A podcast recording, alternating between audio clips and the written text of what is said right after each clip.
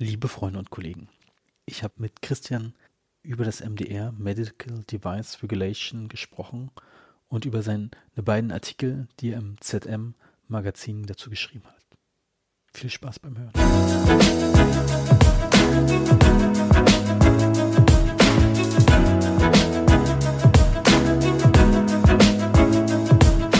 Herzlich willkommen zum heutigen Podcast. Lieber Christian, vielen Dank, dass du wieder da bist. Ja, vielen Dank für die Einladung, Georg. Freut mich. Christian, ich bin ein bisschen traurig darüber, dass jetzt äh, vergangenen Sonntag dein, dein erste Staffel vom Praxis Kennen Podcast vorbei ist. Wann geht's denn weiter? Danke erstmal, dass du traurig bist und das auch hier dokumentierst. Freut mich so ein bisschen, denn dann scheint es dir ja gefallen zu haben. Also es waren zehn Folgen in der ersten Staffel. In der zweiten Staffel haben wir auch wieder zehn Folgen.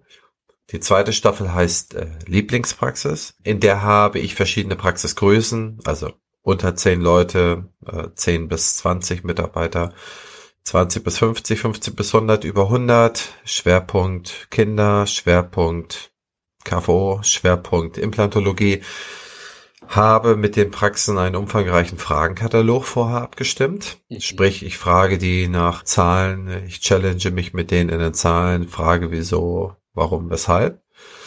Und gehe von der Praxisphilosophie bis hin zum Umsetzungserfolg mit den Praxisinhaberinnen und Inhabern dadurch. Das ist die nächste Staffel, die derzeit in Vorbereitung ist. Ich habe die Hälfte davon abgedreht.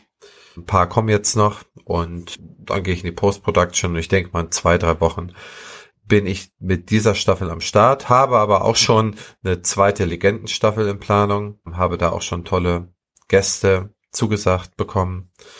Also wirklich Top of the Pops Gäste, die, die da sprechen. Und dazwischen habe ich noch eine Staffel mit so einer Arbeitsnahme, die jungen Wilden. Da habe ich dann so aufstrebende Talente, aufstrebende Zahnmediziner, coole Ideen, die in der Entwicklung sind. Und davon habe ich auch schon die Hälfte abgedreht. Das heißt, ich habe drei Staffeln in Planung und die plane ich auch dieses Jahr noch auszuspielen. Aber dadurch, dass ich auch nur Folgen ausspielen möchte, die wirklich top sind und nicht jede Folge wird fairer, fair enough top, muss ich dann immer ein paar mehr produzieren, bis ich dann zehn gescheite Folgen zusammen habe.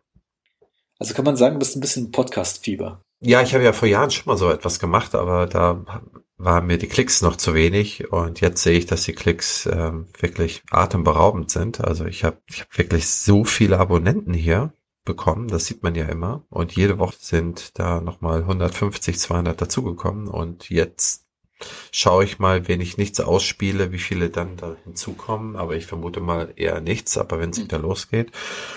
Und ich habe da durchaus angenehmes Feedback bekommen. Und das hat mich darin bestärkt, ähm, dieses Experiment ein bisschen weiterzumachen.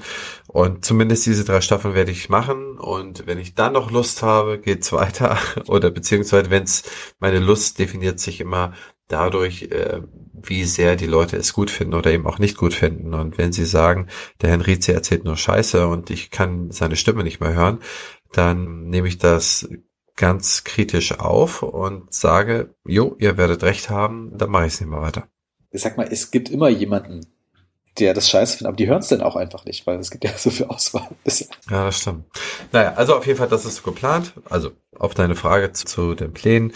In zwei Wochen geht's weiter und ich hoffe, dass ein paar spannende Folgen auch für dich sind, so dass du auch weiterhin an der Stange bleibst, sozusagen, und Lust hast, die weiter zu hören. Nee, also ich fand, um es mal, also mit Frankenberger war natürlich ein super Ding. Ähm, was ich äh, persönlich interessant war und was ein paar Fragen beantworten war, waren tatsächlich die Alden Brothers, nenne ich sie mal. Fand ich sehr spannend, weil manchmal überlegen ja Zahnarztpraxen auch immer, was kann man zentralisieren und was nicht. Und alles, was bei denen nicht geklappt hat, wird ja dann in jedem anderen Konstrukt auch nicht klappen. Also zentrales Callcenter, zentrales hm. Labor. Das fand ich ganz interessant, dass es eigentlich die Message dann rauskommt, dass eine Zahnarztpraxis am Ende ob sie klein oder groß ist, relativ ähnlich funktioniert. Alles muss am besten vor Ort sein, damit man effizient arbeiten kann. Das fand ich sehr interessant. Ja, das kann man auch so sehen. Die beiden sind sehr talentiert, sehr schlau, sehr ehrgeizig, äh, arbeiten sehr viel und haben auch ein gutes Gespür für die Dinge. Und die sind aus meiner Sicht schon eine Bench. Die sind schon, die sind schon die, die Höhe der Messlatte, die man sich stellen müsste. Und wenn die sagen, das hat nicht funktioniert, dann ist es ein sehr, sehr guter Indikator, dass es bei ganz, ganz vielen anderen auch nicht funktionieren wird. Beziehungsweise man muss dann nochmal eine Schippe drauflegen und nochmal ein Stückchen besser sein, damit es dann funktioniert. Und ich glaube, jeder kann sehr realistisch oder weniger realistisch, aber ich glaube, jeder hat ein gutes Gefühl dafür, wie er oder sie sich selbst da einschätzt. Und diesen Hinweis kann ich da immer nur reichen, sich zum Beispiel Ruben Stelzner oder Matthias Stelzner als äh, das mal anzuhören und einfach mal zu schauen, was die dazu zu sagen und sich daraus dann seine Meinung abzuleiten. Heißt aber nicht, dass es ein anderer nicht sehr erfolgreich hinbekommen kann, aber ich denke, es ist da schon tough. Da bin ich auch mal gespannt, Staffel, ja auch eine kleine Praxis drin hast. Das klingt ja immer so, als wären alle so heiß auf die großen Dinge. Nee, das hat, also absolut, das sind auch die, ich glaube, man muss sich davon frei machen, dass man nur von irgendwelchen berühmten oder nur von irgendwelchen besonders schönen oder von reichweiten starken Leuten etwas lernen kann. Ich habe mal beigebracht bekommen, man kann von jedem jeden Tag etwas lernen und ohne dass das despektierlich meinen zu wollen, ich kann auch jeden Tag von meiner Reinigungskraft etwas lernen oder von meinen Reinigungskräften. Und so kann man von jedem etwas lernen und jeder hat gute Ideen und jeder hat das eine oder andere sehr gut gemacht und das eine oder andere nicht gut. Da ist es vielleicht auch, vielleicht gelingt es mir, diese guten Ideen auch von diesen kleinen Praxen herauszuarbeiten, wo sich dann viel, viel mehr auch angesprochen fühlen, weil die meisten ja halt auch in dieser Größenordnung sind als was man aus Sicht einer 100-Mann-Praxis einen Hinweis geben kann, der für viele wahrscheinlich nicht zutreffend sein sollte oder sein könnte. Also insofern, ich gehe auch so ran, man kann von jedem etwas lernen, jeder Gesprächspartner ist wertgeschätzt und ich bin noch aus keinem einzigen Gespräch dümmer rausgegangen, als ich reingegangen bin. Es gibt nur einige äh, Gesprächspartner und es gibt einige Praxen, wo dann so viele Internas erzählt werden oder so viele Geschichten drumherum, die möchte ich auch einfach nicht ausspielen, um nicht die Leute damit dann zu schaden. Deswegen mhm. über, überdrehe ich dann lieber ein paar Folgen mehr und dann gucke ich, was sind die äh, zehn besten, mit dem besten Hörgenuss für die Hörer, wo ich jetzt nicht irgendwo irgendwelche Schwächen versehentlich offenbart habe auf Seiten der, der Gesprächspartner. Cool. Ich denke, alle sind gespannt drauf, auf den Podcast. Mal schauen. Mal schauen. Das, das ist doch nur ein ganz, ganz kleiner Krumm hier im dentalen Gebilde. Das ist nicht relevant. Ja. Aber schön, dass du das so sagst. Also, wenn es da einige freut, freue ich mich auch. Doch, also ich habe schon relativ viele positive Rückmeldungen bekommen, zum Beispiel davon schwangeren Zahnärztinnen, die durch äh, dentale Podcasts überhaupt im Beruf drin geblieben sind und nicht das Gefühl hatten, dass sie raus waren, dass es so äh, hilft. Äh, viele hören es ja immer noch auf dem Weg zur Arbeit natürlich. Das ist ja schon schön. Und macht ja auch Spaß. Und das ist ja auch ein nettes Networking-Tool. Man lernt interessante Leute kennen, lernt sie besser kennen, beziehungsweise auch langjährige Beziehungen. Also die meisten Podcast-Partner, mit denen ich gesprochen habe, die kenne ich schon, ich würde sagen, plus zehn Jahre. Aber habe auch immer wieder noch Neuigkeiten ja, herausgefunden, die ich vorher nicht so wusste. Ne? Apropos Neuigkeiten, die wir vorher nicht wussten. Wir haben letztes Mal angekündigt, dass wir heute über das MDR sprechen. Jetzt ist, stellt sich natürlich die Frage, ist es nicht vielleicht etwas wie DSGVO, das viel heißer gekocht wird, als es ist und eventuell dann irgendwas im Jahr wieder verschoben wird und äh, man doch keinen äh, Datenschutzbeauftragten braucht? Ja, das sind zwei Fragen. Ähm, die möchte ich dir gerne mit der zweiten Frage zuerst beantworten. Ich fange mal beim DSGVO-Thema an. Also das wurde ja vor, vor drei Jahren gespielt. Ähm, das Gesetz wurde verabschiedet und dann ist erstmal lange nichts passiert. Dann gab es einen Zeitraum, wo das äh, Gesetz in Kraft getreten ist und ich habe so eine Aktivität so drei Wochen vorher ja wahrgenommen. Eingangs war es so, wie du richtig sagst, dass ein Datenschutzbeauftragter ab zehn Mitarbeitern benannt werden musste, ein externer welches später novelliert, also wie gesagt, abgeändert wurde in 20 Personen. Im Prinzip ist das aber das Einzige, was hängen geblieben ist bei den Praxen, dass sie einen externen Datenschutzbeauftragten nennen mussten. Die Gesetze, ob ich jetzt drei Mitarbeiter habe oder 40, sind für jede Praxis im Prinzip dieselben. Es sind Datenschutzgesetze verabschiedet worden, die sind, da wurden verschiedene Sachen festgehalten, die auch in den Praxen einzuhalten sind. Die entsprechenden Belehrungen der Mitarbeiter und so weiter und so fort. Das heißt, du bist, du kannst dieser Pflicht nicht entgehen dadurch, dass du nur fünf Mitarbeiter hast. Dich trifft die Verpflichtung ebenfalls. Es ist jetzt nur leichter, in der Nachvollziehbarkeit auf die Website zu gucken, um zu schauen, haben die einen externen Datenschutzbeauftragten? Oh, die haben keinen, die halten sich nicht an die Gesetze. Weder muss das so stimmen, noch sollte und darf das der einzige Indikator sein, warum ich mich an das Gesetz halte oder es eben nicht weiter, ja, in der Beachtung für mich priorisiere. Das Gesetz ist ein sehr wichtiges Gesetz und wenn wir permanent über die Datenkraken der Welt und ganz vornehmlich über Google und Facebook sprechen, dann sprechen wir darüber, dass unsere Daten monetarisiert werden das heißt, unsere Daten werden immer mehr verdichtet, immer prognosefähiger gemacht. Diese Prognosefähigkeit, die wird von diesen Unternehmen monetarisiert. Das heißt, auf die Gesundheitsdaten bezogen schon, wenn diese Gesundheitsdaten denn noch weiter ja, ich sag mal so bekannt würden, wenn die in Datenbanken geschrieben werden, diese Datenbanken mit anderen vermischt werden, ja, also jetzt mal ganz unprofessionell gesprochen, mit anderen, anderen Daten angereichert werden und noch weiter mit anderen Daten angereichert werden, dann können sie dir im Prinzip zu Ende gedacht, können sie dir sagen, oh, lieber Georg Benjamin, du hast einen zu hohen Blutzuckerwert, hm, du wärst mit 45 Diabetes Typ 2 bekommen. Deine Lebenserwartung sinkt ab dann. Den Kredit für dein Haus, den können wir dir leider nicht geben. Da ist ein Risikofaktor. So, das jetzt mal das Schreckensszenario zu Ende gedacht. Ich habe seinerzeit in der Bank gearbeitet und damals wurde als Datenschutz das Wort, ich weiß gar nicht mal, ob ich das Wort kannte, aber damals wurde es immer Bankgeheimnis genannt. Und äh, 96 fing meine Lehre an der, in der Sparkasse an. Und äh, wir wurden wirklich durchgeschleust durch Bankgeheimnis, Bankgeheimnis, Bankgeheimnis. Wie werden Daten verwendet? Wer werden Daten profiliert? Wer darf welche Daten sehen? Wer darf sie nicht sehen? Der Filialleiter hat diesen Zugriff, der Stellvertretende hat diesen Zugriff, die Sachbearbeiter haben diesen Zugriff. Das heißt, man saß mit 15 Leuten in einem Raum und jeder hatte ein unterschiedliches Datenhoheitslevel. Und das wurde so gelehrt und das wurde so festgehalten, das wurde so gelebt. Jetzt muss man wissen, von der Adlerperspektive betrachtet gibt es zwei interessante Arten von Daten. Das sind Finanzdaten und das sind Gesundheitsdaten. Das sind die am besten monetarisierungsfähigen Daten, die es gibt.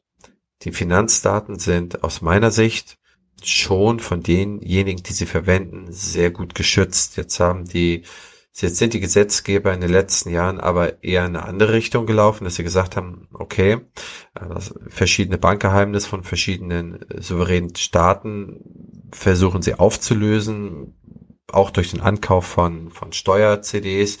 Also die versuchen das eher ein bisschen zu lösen, um dann Informationen heranzukommen, die auf die auf Sachen hinzuführen, die einen kriminalistischen Hintergrund bedeuten können wohingegen gleichzeitig das Nutzen oder das Benutzen von Gesundheitsdaten immer weiter verschärft wurde. Die DSGVO trifft insbesondere natürlich uns als ambulante ja, Gesundheitszentren, die diese Daten benutzen.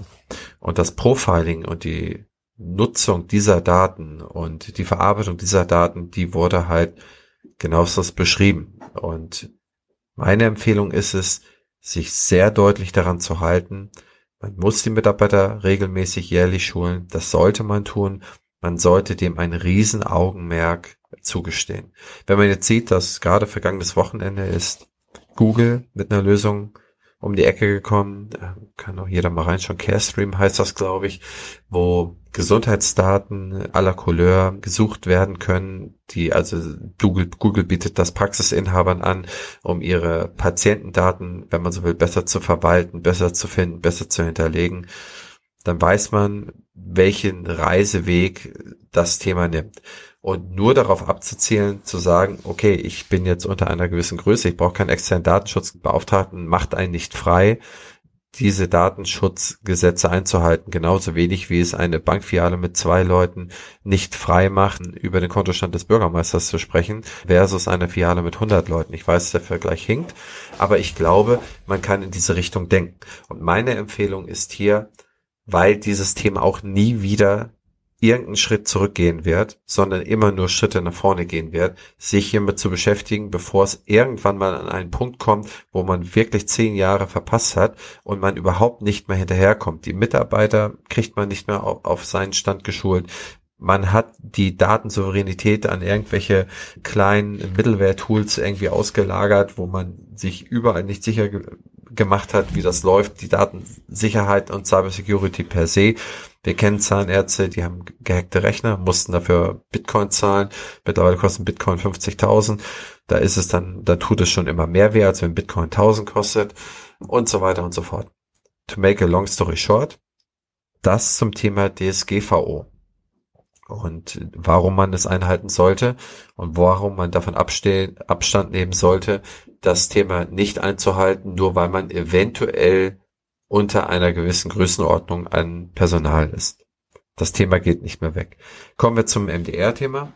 Das MDR-Thema ist eigentlich auch so ein Bausteinthema, was auf einer Grundlage, die ich glaube 2004 in dem QM-Gesetz für Praxen geschaffen wurde. Spätestens 2010 haben alle Praxen in Deutschland ein QM-System aufgebaut zu haben und es auch zu leben.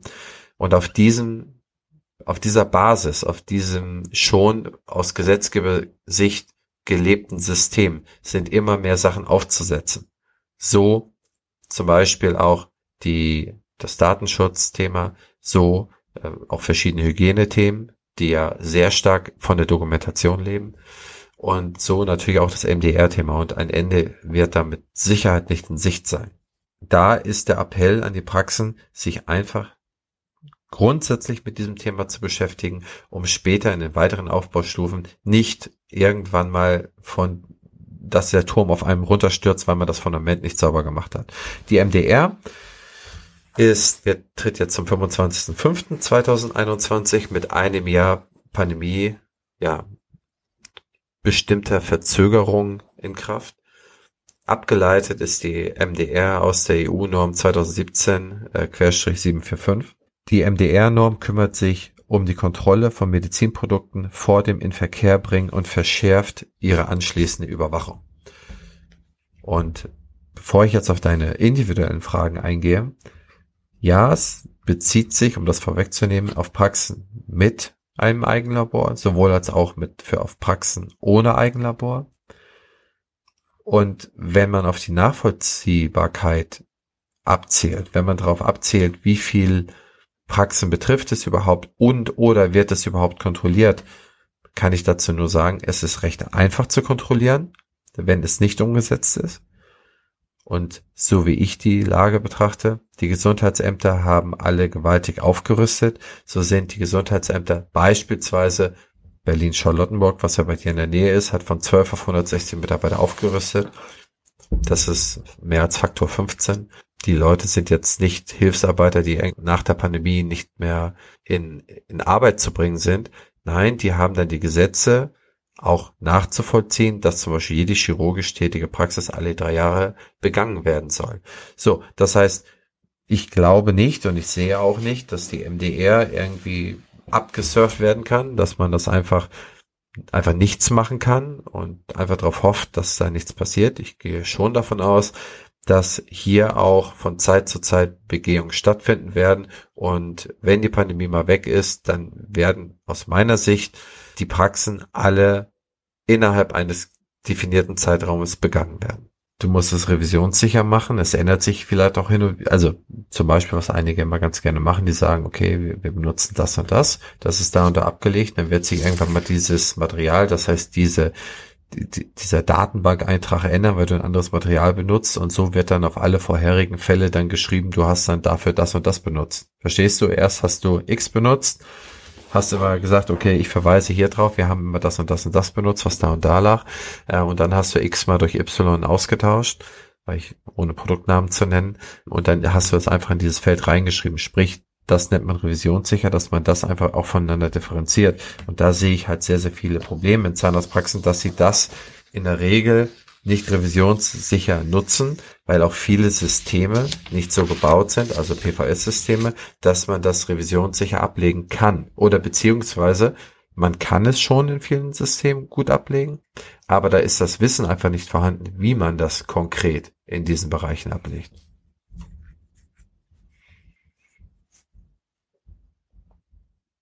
Vielleicht wäre es zum letzten Jahr auch gar nicht schlecht gewesen, weil man sich da hätte dann in einer nicht Einbestellzeit damit auseinandersetzen können. Aber vielleicht war es jetzt auch sehr gut und vielleicht wäre es auch nochmal gut, wenn es noch ein paar Monate später ist. Ich merke nur, dass ähm, die großen Einheiten bei uns eigentlich schon letztes Jahr März, also für dieses Jahr März und April Termine gebucht haben, wo wir es in der Praxis umsetzen. Ähm, und erst wenn es von den Zahlnetzekammern und von der Presse bespielt wird, ab schätzungsweise Anfang Mai, dann kommt der Groß der Praxen auf einen zu und sagt, wir müssen das nochmal schnell umsetzen. Wie der Mensch halt so gestrickt ist, wie ich auch gestrickt bin und noch so viele andere. Wenn ich einen Artikel für die ZM abliefere und ich habe, da ruft mich der Chefredakteur dann immer schon an, aber ich sage, ja, ich dürfte doch bis Dienstag 12 Uhr den abgeben und dann bin ich um 11.50 Uhr, schreibe ich da nochmal, irgendwie feile ich da nochmal dran rum.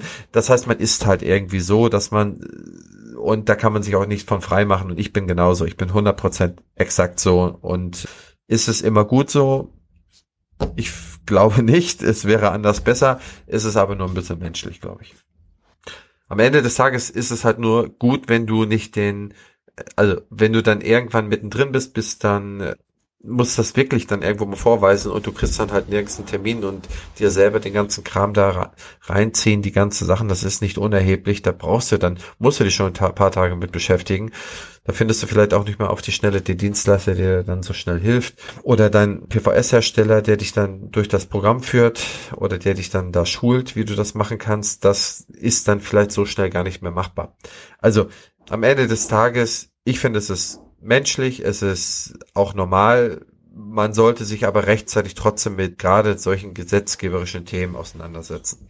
Dass man da immer auf der sauberen Seite ist, dass man immer allen Anforderungen, allen gesetzlichen Dingen dann entspricht, so dass ein ja, dass ein keine Gefahr droht, dass man irgendwie eine Red Flag auf den Rücken bekommt oder dass da in irgendeiner Art und Weise die Praxis dadurch dahingehend diskreditiert wird. Das würde ich tatsächlich auch niemals bei mir zulassen. Aber besonders, wenn man sich jetzt deinen Artikel von 2020 durchliest und wenn man sagt, ich will jetzt kein Prokrastinierer sein und dann steht drin, dass bestimmte, das europäische Register noch gar nicht fertig ist oder nicht fertig sein wird, dass für bestimmte Grenzwerte, was zum Beispiel, du hast ja geschrieben, Nanomaterialien und genau. welchen äh, Materialien, ja. keine Grenzwerte gibt, das äh, macht doch dann schon Frust breit, dass man sagt, warum also jetzt habe ich das gelesen, das kommt, aber eigentlich kann ich ja noch gar nichts machen, weil da noch nicht, gar nichts feststeht. Oder ich muss dann halt, äh, bin abhängig darauf, dass jetzt ein Komposithersteller vielleicht sagt, ja, das sind die Nanomaterialien, die wir hier drin sind, sind Proto Kategorie 2, 3 oder 4. Mhm. Da bin ich ja dann auch teilweise manchmal so ein bisschen fremdabhängig und muss abwarten, bis die Hersteller mir die Informationen geben. Ja, das ist aber doch eigentlich also aus meiner Sicht kein Problem. Also auch wenn da einige Grenzwerte nicht drin sind, ich hatte das ja alles beschrieben, das ist auch gerne nachlesbar, zm-online.de, einfach nach Henrizi oder Praxisflüsterer suchen und dann gibt es zwei MDR-Teile. Was genau gefordert ist, also was an Arten gefordert ist und vielleicht nicht die Menge oder die Grenzwerte, das ist alles bekannt. Das heißt, das kann man alles schon so einrichten und ablegen und vorbereiten und ob du nachher die Zahl sieben oder acht eingibst oder die Zahl eins oder zwei das ist, würde ich sagen, Feinjustierung. Das sind, das sind wirklich die letzten paar Prozent. Tatsächlich sind aber viele Informationen noch nicht vorhanden. Und fair enough, ich glaube auch eher, dass das der Grund war, weswegen die MDR verschoben wurde und die Pandemie nur als Grund genannt worden ist, als dass die Pandemie menschenfreundlich wir alle sind, die dazu bewogen hat, das zu verschieben. Denn in der Recherche haben wir gesehen, dass da einfach noch viel zu viel fehlte, was natürlich letztes Jahr zu der Zeit auch noch fehlte. Und ich denke, dass das eher der Grund gewesen ist. Aber das ist alles im Rahmen und im Bereich der Spekulation. Kann man sagen, Fazit, man muss sich auf jeden Fall mit der MDR beschäftigen. Ich glaube, Hausaufgabe ist für jeden, der es noch nicht gemacht hat, gucken, dem PVS schon mal äh, telefonieren, wie man das in die revisionssicher in die Karteikarte einträgt. Ich glaube, das ist, glaube ich, so ein guter Startpunkt, oder? Beispielsweise. Also erstmal sollte man sich darüber im Klaren sein, es ist erstmal stocklangweilig, aber man sollte sich darüber im Klaren sein, was es überhaupt ist und wo es einen da betrifft. Ich, ich glaube wirklich, dass dieser Artikel mal hilft, sich den mal durchzulesen, dass man einfach mal überlegt, was da ist. Ja, kann man auch gerne, wir haben hier auch so eine, ich habe ich dir ja vorhin rübergeschickt, wir haben so eine Fibel gebastelt zur MDR, einfach eine Mail an uns schreiben, da schicken wir die Fibel auch gerne raus, das ist auch kein Thema, da kann man sich damit mal beschäftigen, kostet auch nichts, ähm, also einfach eine Mail schreiben, dann, dann kriegt man die mal. Also einfach damit mal beschäftigen und dann sehen, okay, ich fühle mich da gut mit, ich habe die und die Schritte für mich zu tun oder ich habe die und die Schritte mehr zu tun oder ich habe vielleicht auch nur diesen Klick umzulegen, weil ich eh schon alles äh, hervorragend bei mir in der Praxis eingerichtet und abgemanagt habe. Also ich muss mal sagen, ich bin gespannt, ob in deinem Podcast so wirklich prozessoptimierte Praxen zu Wort kommen, die zu allem eine Antwort haben. ich beneide ja. dir da ein bisschen. Ja, das ist, das ist auch eine Herausforderung. Also ja, man, ich fokussiere mich dann immer auf ein Thema und dann sage ich, okay, dann gucken wir uns mal die Neupatienten an und dann gehen wir da mal durch.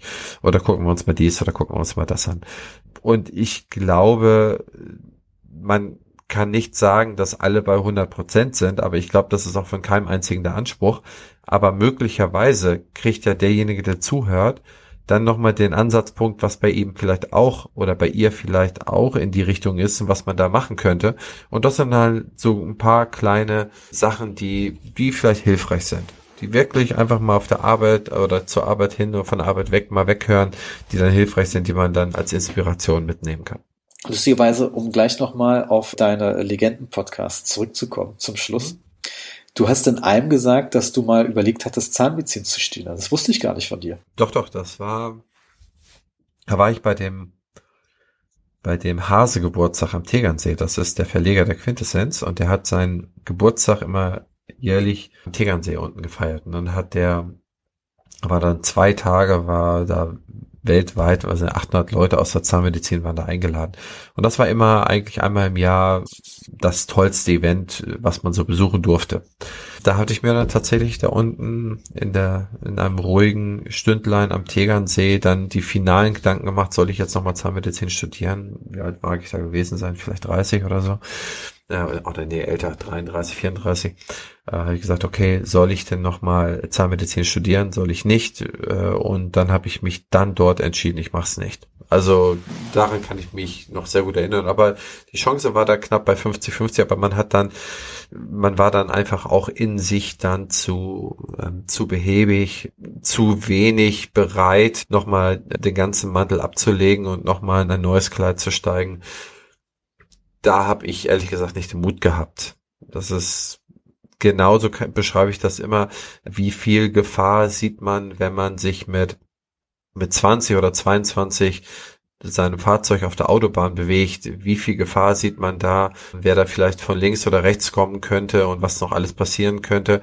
Und wie viel Gefahr sieht man, sieht man sehr, sehr viel später ne, was da mhm. alles passieren kann. Dann sieht er, ich, wenn ich jetzt Auto fahre, ich sehe, okay, das könnte passieren, das könnte passieren. Und das ist eigentlich auch ein, auch ein ganz gutes Bild für Gründer. Das heißt, wenn man irgendwann ein gewisses Alter erreicht hat und noch nicht gegründet hat, man sieht sehr, sehr viele Probleme und sehr, sehr viele Risiken. Und das ist nachher nicht mehr so richtig rational, aber es ist auch nicht nur emotional, denn es sind ja tatsächlich Risiken, nur die, die hat man halt mit 30 oder mit 32 noch nicht unbedingt immer gesehen. Und ich habe dann damals schon gesehen, okay, mit dem Stand, den man da hat, Familie, Kinder und alles, willst du das machen, willst du das nicht mehr machen? Und das war dann eher der ausschlaggebende Punkt. Insofern kann ich da nochmal einen Appell richten, so früh wie möglich sich niederzulassen, sich so früh wie möglich selbstständig zu machen und eine Praxis zu übernehmen und nicht warten, bis dann die ganzen Bedenkenträger bei einem so viel Gehör finden, dass man sich einfach nicht mehr traut, sich niederzulassen und sich dann in seine Position hineinbequemt.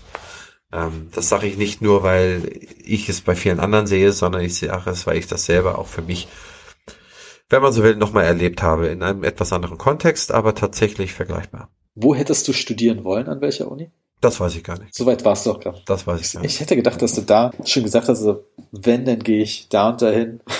Ich glaube, es gibt ganz, ganz, also irgendwie, ich finde so viele Unis toll. Greifswald ist toll. Also Carolinum fand ich immer Wärst doch an der Küste geblieben. Ja, vielleicht auch, wenn ich einen Platz bekommen hätte. Wittenherdecke wäre vielleicht auch toll. Also Marburg. Also ich weiß es nicht. Es gibt einfach zu viele tolle Unis. Also ich glaube wirklich, wir sind hier im Schlaraffenland der Unis. Aber da bist du sehr viel tiefer drin als, als ich. Gehe ich mal davon aus, wo man hingehen sollte und wo man nicht hingehen sollte. Also ich glaube, ich bin da schon raus. Ich meine, ich weiß es aktuell nicht. Ich glaube, mittlerweile finde ich, meine, dadurch, dass ich ja die meiste Zeit in Berlin gearbeitet habe, ich festgestellt, dass Greifswalder Absolventen, da macht man nichts falsch mit. Nein, absolut nicht. Aber im Prinzip ist der Stand ja relativ gleich. Und ich sag mal, Witten ist ja auch vom Praxislevel auch ziemlich gut. Also man kann ja erhalten von Witten, was man will. Aber die machen da sehr viel praktisch und sind, glaube ich, auch, was die Praxis angeht, gut gerüstet dann für die Assistenzzeit. Also hast du ja nicht das Problem, dass die vielleicht noch nie im Leben einen Zahn gezogen hat, was jetzt ein Extrembeispiel ist, aber durchaus vorkommen kann. Ja, ganz tolle Uni, ganz tolle Leute da, tolle Professorenschaft. Greifswald, die Ernst August, ne? Nee, oder Ernst A. Genau. Okay. Äh, also super, tipp, tipp, top. Also da gibt es ja gar nichts. Also wirklich alles Leuchttürme, würde ich sagen. Da haben wir, ich glaube, wir haben 32 zahnmedizinische Fakultäten in Deutschland oder 31 und ich Mhm. würde sagen, die, die ich Das kenne, genau. sind, sind toll. Gibt's nicht. Cool. Das ist ein gutes Schlusswort, Christian. Ja, danke. Gut, ich freue mich schon auf den nächsten Monat mit dir. Sehr gerne. Sammel Themen, sammel Themen ein, auch gerne vorher mir zuschicken, dann bearbeite ich die dann vor und dann, dann können wir dann da auch irgendwie tiefer eingehen. Also immer gerne sammeln und dann zwei, drei Themen. Die Leute sind es noch nicht gewohnt, dass du jetzt wirklich jeden Monat hier reinkommst. Aber wir hatten jetzt auch ein paar Sachen, ne? Also so, äh, aber ich, ich, ich glaube, das sollten wir sortieren und dann, dann gehen wir das einfach durch. Cool. Perfekt. Dann bis nächstes Mal. Mach's gut, Georg. Vielen Dank. Tschüss. Ciao.